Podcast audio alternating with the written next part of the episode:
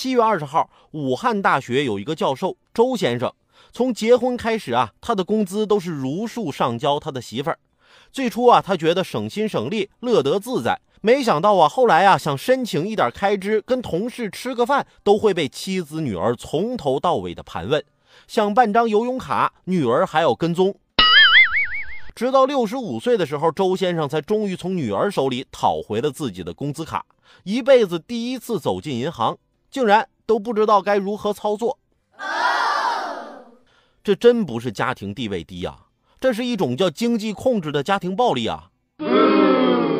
收音机前有没有小伙伴有这样的遭遇？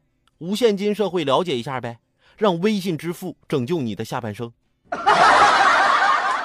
我有个同事也是妻管严，零花钱啊少的可怜。